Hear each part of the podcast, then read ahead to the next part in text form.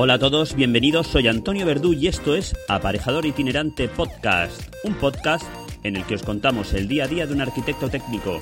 Hoy es 4 de octubre y comenzamos.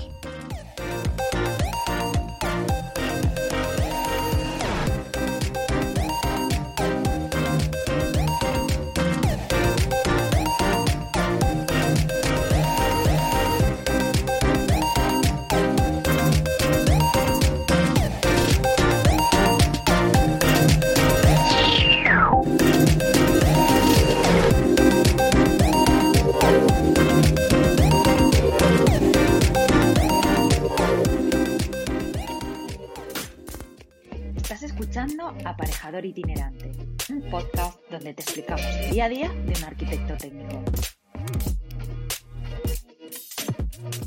Pues otra vez se nos ha echado la semana encima. Estamos a domingo y casi saco un rato para poder grabar este podcast y contaros un par de cosillas. Pero antes,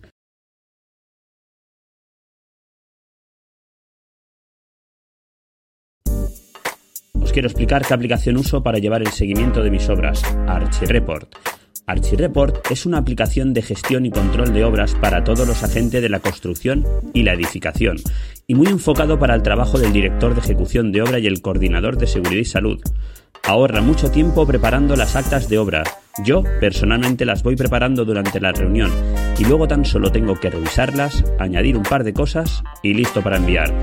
Además, muestra a tus clientes cómo llevas el seguimiento de sus obras, cómo gestionas toda la documentación y cómo organizas a todos los intervinientes para poder entregar la obra en plazo con los mayores estándares de calidad y los mejores resultados.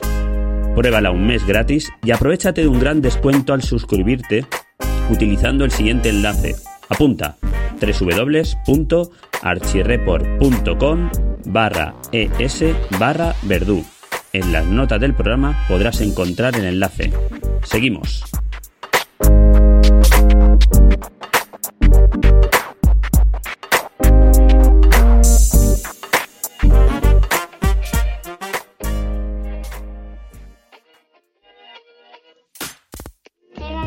en aparejador itinerante.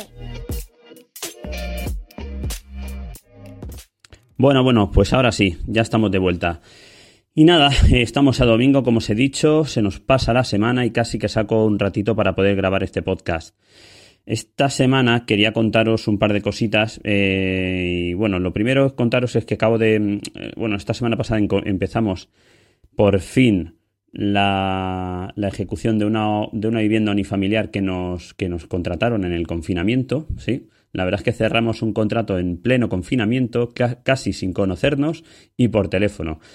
Y esta semana se ha materializado ya. Empezamos con la demolición de la vivienda existente y, nada, esta semana que viene empezamos ya con, movimiento de tierras, empezamos con cimentación, etcétera, etcétera. Así que con muchísimas ilusiones y, nada, o como digo, la semana que viene arrancamos. Esta semana que viene ya os iré contando porque la verdad es que tengo un viaje planeado a Córdoba. Voy a las oficinas de Urban a tener una reunión... Em, para ver, para ver cómo enfocamos el nuevo año, ver nuevos proyectos, nuevas, nuevas posibilidades y nuevas cositas que ya os iré contando. Pero esta semana lo que os quería contar es un punto que no sé si vosotros habéis hecho alguno, y se trata de legalizaciones de direcciones de ejecución de obra. ¿Qué es esto? Bueno, pues yo la verdad es que nunca había, hablar, nunca había oído hablar hasta entonces, pero ya llevo dos hechas.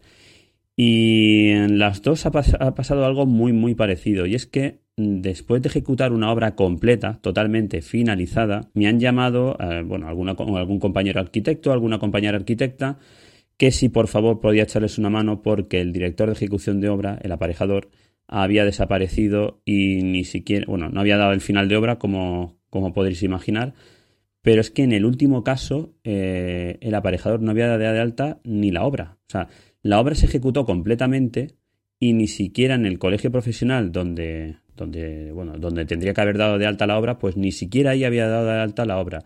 O por lo menos eso es lo que me dijeron desde el colegio, porque mm, con las credenciales del aparejador indicando la obra no les aparecía absolutamente nada. Así que bueno, por esa parte es algo un poco más sencillo, ¿vale? Porque es que si ni siquiera ha habido un aparejador, dar un final de obra es relativa, relativamente más fácil. En este caso se trataba de una vivienda, como digo, unifamiliar, eh, aislada, que estaba completamente acabada desde el mes de agosto, creo recordar, y lo que estaban, pues lo que requerían mis servicios para ver si les podía dar el final de obra de, esta vivienda. Bueno, ¿qué trámites lleva la, legalización de la dirección de ejecución de obra? Pues mira, en, en, un principio es bastante sencillo. En un principio los trámites que llevas es, bueno, dar de alta esa obra, ¿vale? Dar de alta esa obra como si hubiera sido tú el aparejador que iba a hacer la obra. Segundo, muy aconsejable es redactar o hacer un informe del estado actual de la obra, ¿vale?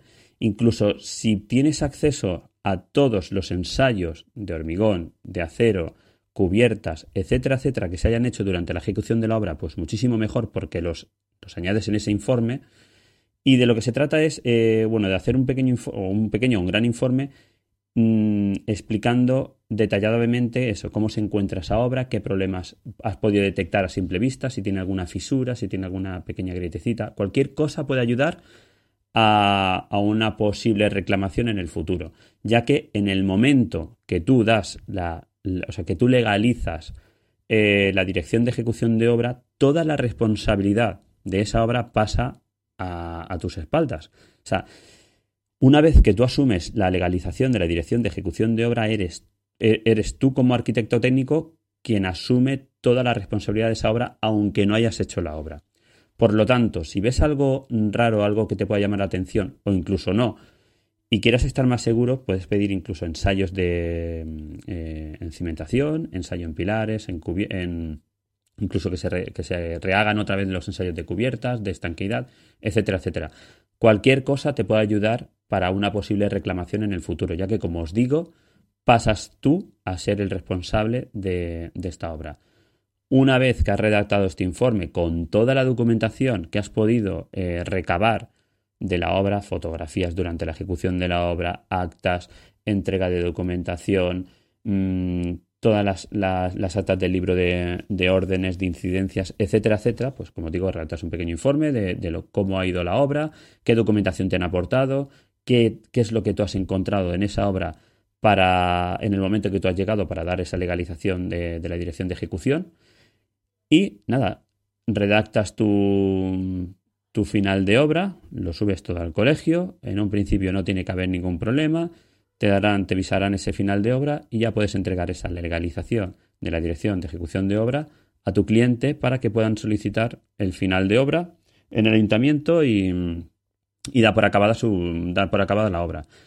Como os digo, para mí ya es la segunda vez que lo hago. La primera vez sí que fue un poco más en, muy farragoso porque resulta que el aparejador o arquitecto técnico que, estuvo durante la, dirección de ejecución de obra sí que estuvo, sí que estuvo llevando esa dirección de obra, pero mm, al llegar al final de obra, bueno, este hombre se encontró mm, con un problema médico al cual eh, lo inhabilitó completamente y no podía ni no podía hacer no podía hacer nada, estaba totalmente inhabilitado. Bueno, pues esto se tuvo que, es que yo trabajo en el Colegio de Alicante, se tuvo que llevar a pleno para determinar qué se hacía en estos casos, porque sí que, sí que otras veces cuando hay una defunción de algún aparejador, algún arquitecto técnico, sí que otro puede llegar a asumir esa, esa dirección de obra, dirección de ejecución de obra, perdón, y poder dar el final de obra, pero en el caso en el que este director de ejecución eh, seguía vivo, pero estaba completamente mm, no inhabilitado, sino que no podía dar ese final de obra, pues claro, tiene que ser el propio colegio quien determine si se puede o no se puede rescindir esa dirección de obra del antiguo aparejador y dárselo al nuevo que venga, que en este caso fui yo. De esto estoy hablando ya hace cuatro, tres o cuatro años, o cuatro o cinco años, no me acuerdo exactamente. Pero bueno, luego a partir de ahí, en el momento que el colegio te dice que sí, el trámite es el mismo informe, eh, hacer la nota de encargo y hacer el final de obra. Os vuelvo a repetir que es, un, es una tarea muy sencilla, pero que al final eh, estáis asumiendo toda la responsabilidad, responsabilidad, de la obra. Por lo tanto, tenéis que tener muy claro eh, cómo se ha ejecutado esa obra, qué problemas ha habido en la obra, si ha habido alguno, Y si no lo tenéis claro, por favor, solicitar ensayos de cimentaciones, pilares, estructura, lo que sea, para que finalmente estemos tranquilos de que la obra se ha ejecutado como si la hubierais ejecutado vosotros directamente y que en el futuro no va a haber ningún problema que os pueda repercutir a vosotros. Yo, digo yo, las dos veces que he cogido esta responsabilidad lo he hecho con, pues con, obras de las que tenía cierto conocimiento, de las que los arquitectos que llevaban la obra, eh, si no eran amigos directamente, eran amigos de algún conocido, con lo cual mm, me transmitían bastante seguridad. Y, y, luego os digo, cuando hagáis esa pequeña, esa visita a la obra, mm, esa primera o segunda, o todas las visitas que tengáis que hacer, preguntar mucho preguntar al inquilino, preguntar si todo funciona bien, qué problemas ha tenido durante los meses que ha tenido ya entregada la obra, si está viviendo en ella o no, eh, qué problemas ha podido encontrar, probar todas las instalaciones, revisar muy bien mm, el exterior de la obra, revisar todos los interiores para que pues, para detectar cualquier pequeña fisura o cualquier pequeño problema que podáis detectar a simple vista, eh, pues anotarlo para anotarlo en ese informe que tengáis que hacer para que quede para que quede mm, completamente pues anotado y, que por lo menos os cubra de cara, de cara a un futuro. En ese caso, ya si lo tenéis totalmente claro, como os digo, pues bueno, podéis tramitar esa documentación para dar ese final de obra. Es, como os digo, bastante sencillo y, y lo único que, que, tenéis que tener claro es, es eso, o sea, es que asumís toda la responsabilidad de la obra y que tenéis que tener bien claro que no hay ningún problema o que pueda haber algún problema. Y si no, como os he dicho antes, y no me canso de repetirlo, solicitar ensayos, lo que sea necesario para quedaros tranquilo, ¿vale? Porque es al final, como os digo, estáis asumiendo una responsabilidad bastante grande y, tenéis que estar, como digo, tranquilo. Por otra parte, seguro que me preguntaréis, y bueno, ¿y de esto qué se cobra? Pues mirad, yo en las dos ocasiones mm, realmente he cobrado como si fuera una dirección de ejecución normal. Lo único que no he incluido en esos honorarios son los desplazamientos. ¿Vale? O sea, yo al final me calculo mis honorarios igual que si fuera a llevar mm, desde cero eh, esa dirección de ejecución y lo único que descuento son los, honorarios por desplazamiento porque realmente no he ido a la obra. Pero todo el resto de trabajo eh, aunque no lo haya hecho directamente, eh, entiendo que tenemos que cobrarlo porque finalmente estamos asumiendo una responsabilidad como si hubiéramos hecho directamente la obra. Y eso se le tiene que transmitir muy bien al cliente, que, vamos, que entienda que, que nosotros mm, no es que vengamos a solucionar un problema, es que venimos a asumir una responsabilidad eh, sobre algo que no nos corresponde y que tenemos que tener mm, bastante claro eh, que no vayamos a tener problemas. Y eso, como os digo, se tiene que cobrar. Y se tiene que cobrar un precio razonable. Así que bueno, espero que os haya quedado bastante claro, ¿vale? Y si tenéis cualquier duda, pues ya sabéis, o sea, a través de, mail, por, en, mi, perdón, en mi, en mi mail, que es podcast.estudio.es, me podéis dejar eh, cualquier duda que intentaré solucionarla. Y en un principio nada más, esto es lo que os traía para esta semana y, la verdad es que, mm, que como os digo, eh, no tengo nada más que deciros. La semana que viene, eh, como os digo, estoy en Córdoba, eh, grabaré otro, otro podcast mini como este parecido, ya os contaré algunas cositas más y a la siguiente sí que quiero grabar ya el podcast largo con, con nuestros compañeros. Nada más, eh, comentaros que si queréis seguirme en Twitter soy arroba iEstudio y si queréis dejarme cualquier consulta por mail en podcast arroba iEstudio.es. Nada más, seguidnos en las redes sociales, darle a like y por favor mm, transmitid el podcast a los otros compañeros, ¿vale? Porque yo creo que al final es una cosa que, que hago para todos y creo que nos puede servir a a uno u otro para, para nuestro ejercicio de la profesión. Nada más amigos, un saludo y hasta la semana que viene. Hasta luego.